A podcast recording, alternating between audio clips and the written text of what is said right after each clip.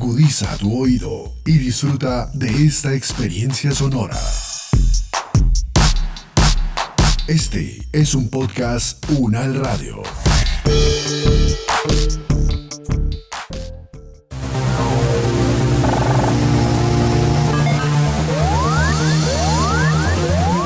Siete días en el mundo. Les damos la bienvenida a Análisis Unal 7 días en el mundo, una selección de las noticias que nos deja la semana del 2 al 8 de mayo del 2021. Iniciamos. Los conflictos, las relaciones entre los países, las elecciones presidenciales, regionales y legislativas, la conformación geopolítica del mundo, en un recorrido por los hechos más importantes de los últimos siete días. Siete días en el mundo. Turismo de vacunas en Texas, Estados Unidos.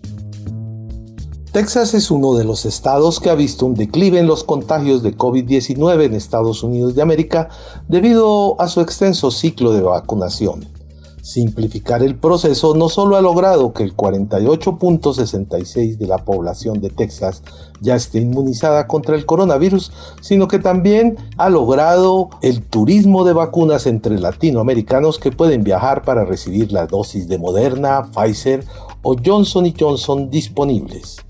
Analizamos esta situación con Carlos Arturo Álvarez Moreno, médico infectólogo, profesor de la Facultad de Medicina de la Universidad Nacional de Colombia, miembro de la Academia Colombiana de Infectología y de la Academia Nacional de Medicina. Pues bueno, es una noticia que tiene una eh, eh, ambivalencia, ¿no? Pues por un lado está muy bien por las personas que se pueden vacunar de esta manera, pero también eh, por otro lado muestra un, eh, las dificultades de la inequidad en la, en, entrega de las vacunas, ¿no? Pues básicamente muestra cómo algunos países pues eh, pueden tener eh, la posibilidad de tener una, pues, digamos, un acaparamiento de vacunas y eso permite entregar masivamente vacunas, mientras en otros países pues eh, hay que priorizarlas y, en otros países no hay vacunas, porque justamente la capacidad de producción de vacunas en el mundo pues eh, no, no, no alcanza para todos los habitantes de la Tierra y mal que he contado se ha, se ha producido un billón de vacunas de las cuales más o menos el 90% se queda en algunos eh, países y el resto, los 100 millones restantes, pues han tenido que repartirse a cuentagotas por diferentes razones, ¿no? Yo creo que, que eso, pues, eh, como digo, es, es ambivalente, pues, porque al final eh, hace que un país empiece a, tener eh, pues una, una ventaja, eh, pero desafortunadamente desde el mismo planteamiento que ha hecho la Organización Mundial de la Salud pues se debería priorizar a la gente que tiene más riesgo de complicarse, ¿no? Más que más que la persona que lo puede hacer me parece que es un tema de la de la entrega de las vacunas eh, de forma equitativa en el mundo no digamos que pues nosotros lo hemos visto solamente con covid sino está realmente la inequidad que hay al acceso de la tecnología y en este caso las vacunas en el mundo no que básicamente pues, terminan eh, priorizándose siempre ciertos países con mayor capacidad de tanto de producción como de desarrollo y pues con los recursos en el que lo vimos desde el comienzo de la pandemia que algunos países han acaparado cinco o seis veces la, capaz, la producción de vacunas o el tamaño de su población, ¿no? Profesor Carlos Arturo Álvarez, médico infectólogo, profesor de la Facultad de Medicina de nuestra Universidad Nacional de Colombia, gracias por habernos acompañado hoy en este programa. Siete días en el Necesidad urgente de más vacunas para América Latina. La Organización Panamericana de la Salud alertó sobre el posible colapso sanitario en varios países y reclamó de manera urgente una mayor llegada de vacunas a través del mecanismo COVAX y de donaciones. Sobre este llamado y ese mecanismo hablamos con Lucy Gabriela Delgado, química farmacéutica, asesora de la Secretaría Distrital de Salud, directora del Grupo de Investigación en Inmunotoxicología, GIA, y miembro de la Academia Colombiana de Ciencias Exactas, Físicas y Naturales. Sí, por supuesto que es pertinente. Nosotros como países en vías de desarrollo, incluso subdesarrollados, con la pandemia se desnuda o se devela pues nuestras nuestras serias falencias basadas entre otras en la ausencia de políticas y en la ausencia de financiación sostenida para investigación y desarrollo. Esto no, eh, digamos, esto nos nos pone de presente una cruda realidad por la que hemos estado eh, luchando los últimos años y casi que las últimas décadas para sensibilizar a los gobiernos y que se invierta. Es decir, esto no es sorprendente en países como, como los nuestros. Sin embargo, Colombia tiene una posición un poco más, digamos, más compleja que países como México, Brasil o Argentina, porque pues nuestra industria basada en, en, en, estos desarrollos eh, tecnológicos y basada principalmente en la investigación, pues no es para nada tan sólida. Eso no significa que no sea momento de, de invertir y de poner en, en un mismo punto tiempo todas las partes que de pronto de alguna manera desordenadas se han venido,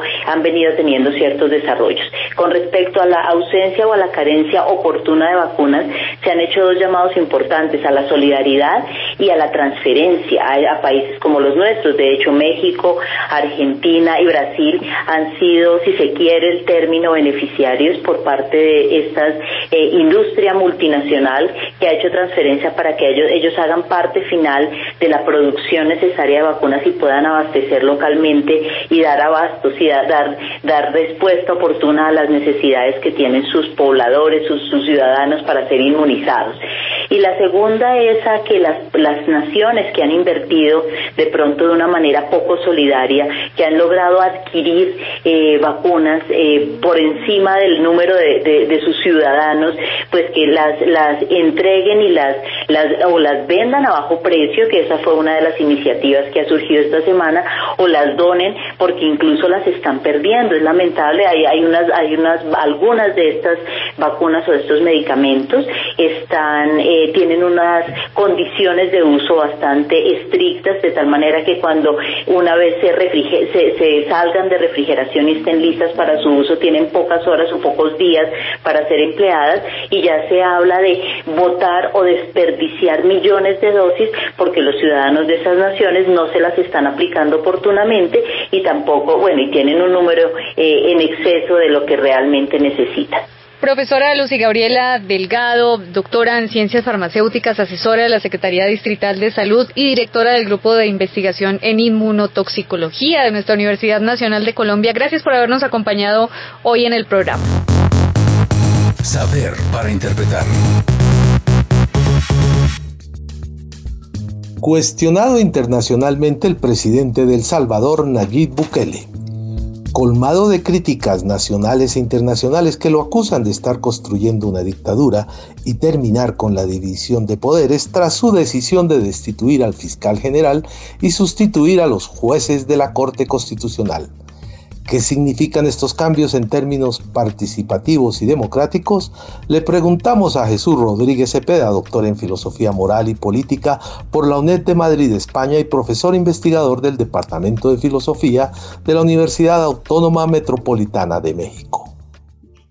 Bueno, pues yo creo que habría que empezar por eso último si efectivamente ese tipo de eh, decisiones, de políticas de, de Estado, responden a un modelo democrático. Es cierto que están basados en una expresión mayoritaria de la voluntad ciudadana, porque hay que recordar que el presidente Bukele llegó eh, a la presidencia por una aplastante mayoría electoral y luego pudo constituir una mayoría parlamentaria que es a la que está utilizando como recurso para desmontar la división de poderes fundamentalmente la existencia de una Corte Suprema independiente y eh, todo contrapeso dentro del aparato de Estado de este pequeño país, el, pulgarcito de América Latina, como lo llamó Roque Dalton. Eh, habría que decir que es esta segunda parte la que caracteriza a una democracia como constitucional o liberal, la que está en juego. Es obvio que hay una, eh, una mayoría que apoya al presidente Bukele, sobre todo por una oferta muy tentadora y muy atractiva, pero que es una manzana envenenada. La idea de resolver los problemas sociales eh, a través de atajos, a través de decisiones hacia la galería, actos grandilocuentes, eh, medidas de fuerza, manotazos en la mesa. Esta, este apoyo popular eh, lo que, a lo que lleva es a validar la destrucción de estructuras mínimamente modernas, no solo para El Salvador, sino para cualquier sociedad en este momento. Hay que decir que, que lo de Bukele es una especie de microcosmos, una síntesis de lo que pasa en muchos lugares del mundo, solo que llevada al extremo. La ascensión al poder de un líder populista, la oferta de soluciones rápidas y radicales a una mayoría social muy agraviada, muy lastimada, profundamente decepcionada, y la idea de concentrar en la decisión de una sola persona, de un líder providencial y carismático, la resolución de todos los problemas, eh, lo cual históricamente está probado que, que, conduce al, que conduce al desastre. Entonces tenemos un, un cóctel pues muy peligroso, ¿no? Donde se conjunta el populismo, se conjunta el ataque directo contra las instituciones y una validación popular de los actos de este gobernante que muestran que eh, pues tenemos nuevos tiempos y nuevos desafíos para los endebles regímenes democráticos en nuestro país. En nuestro país y, y en el continente, digamos, ¿no? Aunque, aunque la corriente populista pues está presente en todas las geografías. Profesor Jesús Rodríguez Cepeda, muchas gracias por esa revisión que nos hace del país El Salvador y su presidente Nayib Bukele. Siete días en el mundo. Enredadas elecciones regionales en el Reino Unido. Estas serán las primeras consultas para medir la aceptación del gobierno después del Brexit y su manejo de la pandemia. El foco de atención está en la posible consolidación de mayorías para los independentistas en Escocia y la Alcaldía de Londres. ¿Cómo es que las elecciones regionales en el Reino Unido marcan la relación con Escocia? Le preguntamos a Irene Fernández Molina, especialista en relaciones internacionales, profesora de la Universidad de Exeter en el Reino Unido. Pues son muy importantes porque si la mayoría del Partido Nacionalista Escocés es realmente eh, arrolladora, muy fuerte, esto les da una carta más o un argumento de peso más para volver a poner sobre la mesa, como ya han hecho, la demanda de un segundo referéndum de, independencia. El argumento básico, mm, y que creo que es bastante inapelable, es que eh, las condiciones estructurales, las condiciones generales han cambiado de forma tan dramática a raíz de la salida del Reino Unido de la Unión Europea que la decisión que tomaron los votantes escoceses en 2014 es legítimo pensar que eh, muchos hayan podido replanteársela, ya que en ese momento el argumento económico de que la salida de Escocia al Reino Unido conllevaría su salida de la Unión Europea y podía afectar muy negativamente a la economía escocesa, ahora ya no se sostiene, ahora eh, los escoceses han salido de la Unión Europea contra su voluntad mayoritaria y digamos que el tablero de juego ha cambiado por completo. Profesora Irene Fernández Molina, profesora de la Universidad de Exeter en el Reino Unido, muchas gracias por estar en el análisis UNAL. Siete días en el mundo.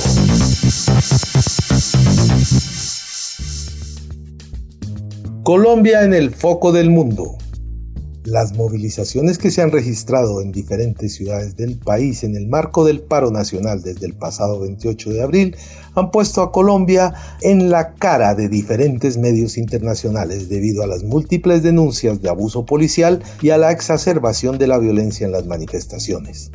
A lo largo de la semana analizamos lo ocurrido en el marco del paro con diferentes expertos como Néstor Rosanía, abogado investigador y corresponsal de conflictos armados, Sí, hay una, una estigmatización, hay unas voces claras que, que todo el tiempo y este, este, medios muy grandes han intentado estigmatizar la protesta. ¿Y cuál es el primer paso que hacen? Digamos, intentan presentar a todos los marchantes como si fueran vándalos. Y, y ese es el primer, el primer error y, y un error muy, muy claro y muy marcado que tiene la intención de estigmatizar la protesta. Entonces, como yo he tenido la oportunidad, cubro para medios internacionales y he tenido la oportunidad de cubrir la marcha desde, el inicio y estando adentro y también dentro de los, o sea, dentro de los actos de, de, fuerza que ha existido entre los grupos, entre los grupos eh, contra la policía y uno estando dentro del terreno es que uno puede identificar tres variables de cómo está compuesta una marcha eh, acá en Bogotá y pues a nivel nacional también opera igual. Primero tenemos una marcha legítima, pacífica, que está compuesta por, por ciudadanos, por centrales obreras, por sindicatos, etcétera, y es el 95% de las personas que uno ve, o sea, la gran, gran mayoría que va de una forma pacífica.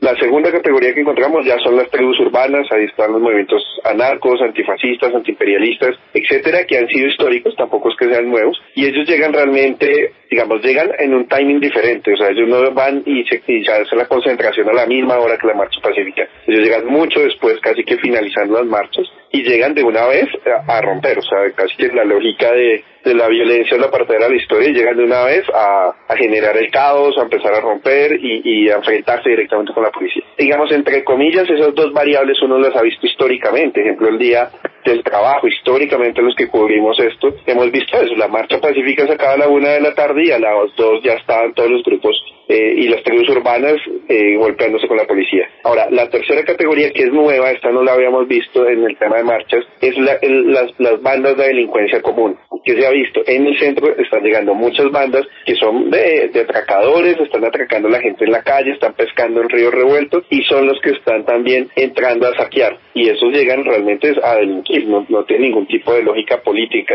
Oscar Ramírez, vicepresidente del Comité de Solidaridad con los Presos Políticos. Por supuesto, yo creo que al director de la Policía Nacional, el presidente eh, y el ministro de Defensa han sido eh, cómplices de la violencia que ha ocurrido de parte de la fuerza pública y culpables de la fuerza de la violencia que se ha desatado en el país. ¿Cómo es posible que no salga a rechazar el presidente y el director de la policía, el ministro de Defensa, vehementemente más de 21 homicidios que ha registrado la campaña de defender la libertad, un asunto de todos? Sea, ¿cómo es posible que en un país que se precia de ser democrático tú tengas al menos 381 personas heridas por un accionar desproporcionado del ESMAD? ¿Cómo es posible que no se rechace las lesiones oculares que están ocurriendo de manera sistemática en las manifestaciones. Y si tú no sales a rechazar eso, a pedir claramente que la fuerza pública respete la vida e integridad de las personas, pues la fuerza pública simplemente sabe que está siendo respaldada en un accionario irregular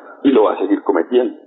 Es más, al punto que muchos policías hoy tienen la idea equivocada que esa es la forma de relacionarse con la ciudadanía, que esa es la forma en la que tienen que intervenir en una movilización. Les ha faltado. Cuando usted después de una masacre como la del 8 y 9 de septiembre no remueve personas dentro de la cúpula, o por lo menos si el director de, de la policía en Bogotá, pues usted está mandando un mensaje pésimo y es aquí puede pasar lo que sea, pero la, todo se mantiene igual y Pedro Pemberti, profesor de la Universidad Nacional de Colombia, sede Medellín.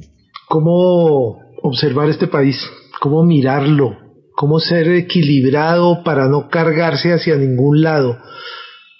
Es un asunto altamente difícil. Uno lo puede intentar, pero uno para entender y comprender esto tampoco puede desprenderse de una de la sensibilidad natural, de la sensibilidad humana después de uno ir presenciando día a día las situaciones de barbarie que se están presentando en todo el país. Uno en un principio piensa de que puede ser objetivo en su análisis, pero al ver esa situación también se sale a flote ese sentimiento de indignidad y de rabia y de impotencia frente a ver cómo se están presentando, cómo los actores políticos del país se están actuando y se están comportando, sobre todo en contra de todo un pueblo colombiano que verdaderamente está ejerciendo el derecho natural a expresarse. Yo no hablo de derecho constitucional, sino la condición elemental de llegar a expresar lo que piensa para manifestar verdaderamente cuáles son sus verdaderas condiciones de vida. Entonces, en ese sentido, uno pensaría, Guillermo, que hay que mezclar la racionalidad con otros sentimientos, sobre todo con otras, unas situaciones de indignidad que salen a flote después de ver la realidad que estamos viendo, Guillermo. Es que de pronto se está, se, se está entendiendo equivocadamente la sociedad colombiana. Mire, Aquí se está olvidando, primero se piensa y se está creyendo que el pueblo, que la sociedad está formalizada, que en determinada forma todos están coexionados, están coordinados, están estableciendo unas formas de vida muy sincrónicas. Entonces eso es lo que uno llama la sociedad formalizada. Entonces ahí es donde uno dice que los dirigentes son los, los voceros de todo ese pueblo, de toda esa, de toda esa sociedad y que solo más basta hablar con estos representantes de, de estos sectores. Pero se nos olvida una cosa, Ángela, muy importante. Es que precisamente, tal vez desde los años 90, se generó la sociedad de la informalidad, la sociedad informal. Y la sociedad informal tiene unas dinámicas de vida, de convivencia muy distintas a la sociedad formal. La sociedad informal no tiene parámetros de, de, unidad, de sincronización, de orientación, de liderazgo, de representación, porque es la sociedad que desde el trabajo informal, desde la vida informal, desde la cotidianidad informal, son, son, son unos, una ciudadanía totalmente dispersa. Entonces hoy lo que usted está viendo es que precisamente esa sociedad informal también habla, esa sociedad informal también se expresa y no la podemos ni le podemos pedir ni podemos esperar que la sociedad informal se exprese desde los catálogos, desde las formas de la formalidad. Eso que uno está viendo es que también se nos está olvidando que la sociedad informal desde su informalidad también se organiza. Lo que no se ha entendido es que no hemos leído bien lo que hoy es la sociedad civil, la población civil, como conceptos propios de la sociología y de la política para expresar y manifestar que es que la informalidad se está organizando, pero la informalidad se está organizando desde su informalidad, desde sus propios intereses, desde sus propias necesidades, desde sus propias realidades. Y eso, mientras no lo miremos y no lo entendamos, vamos a tener siempre análisis desenfocados, siempre vamos a, tratar de, de equivocar. Y entonces, obviamente, las soluciones, las, los remedios que se impongan, van, nunca se van a ajustar a la realidad social. Aquí no se ha entendido de que es que a la sociedad informal hay que formalizarla, porque eso es la construcción de la ciudadanía que necesita una sociedad mínimamente civilizada, Siete días en el mundo.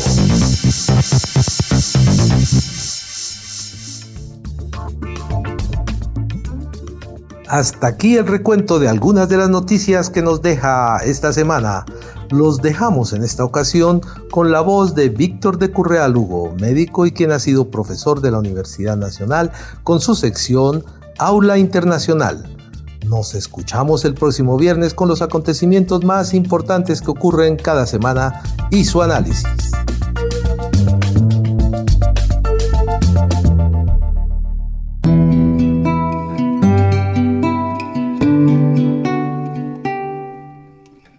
La prensa internacional ha hecho seguimiento de los últimos acontecimientos en Colombia. Por ejemplo, la BBC de Londres tituló Protestas en Colombia, cómo la violencia se tomó las calles del país y por qué Cali fue el epicentro durante días.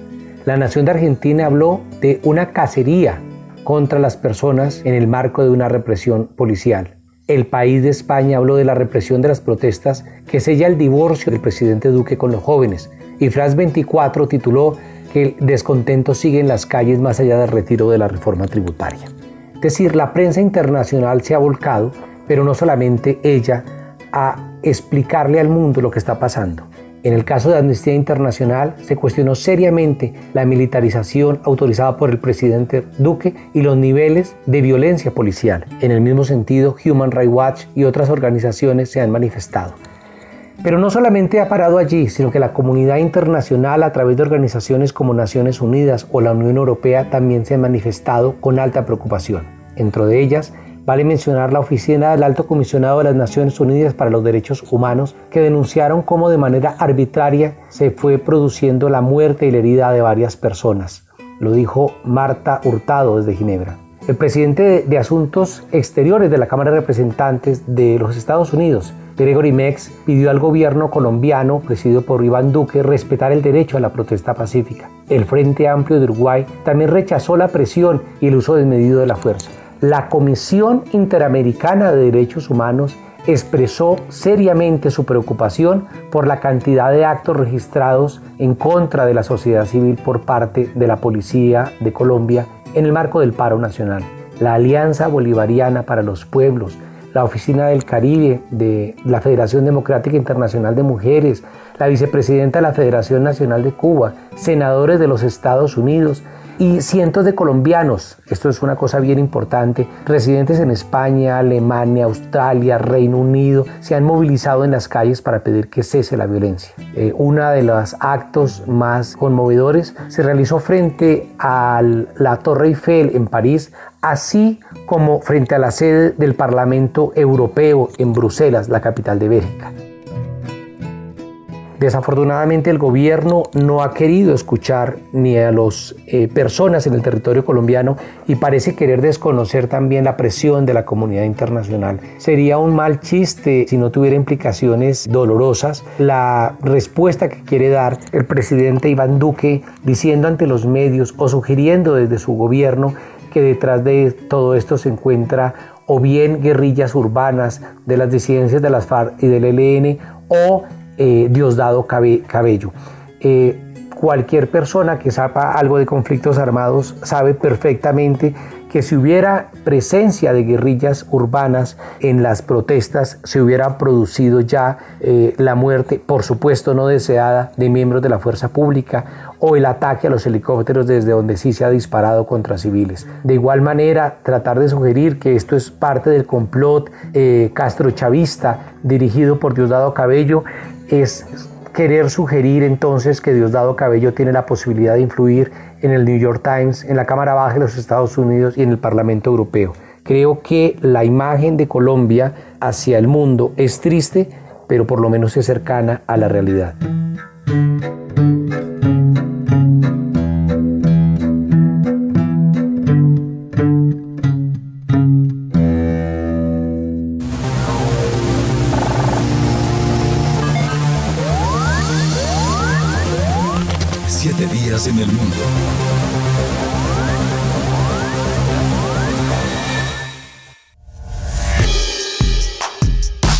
Las opiniones aquí expresadas son de entera responsabilidad de sus autores y solo comprometen a los realizadores de este podcast. No representan necesariamente el pensamiento de la UN Radio ni la posición oficial de la universidad.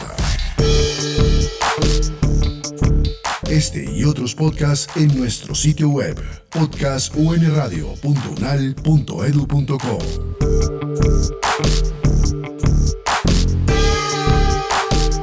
Universidad Nacional de Colombia, proyecto cultural, científico y colectivo de nación.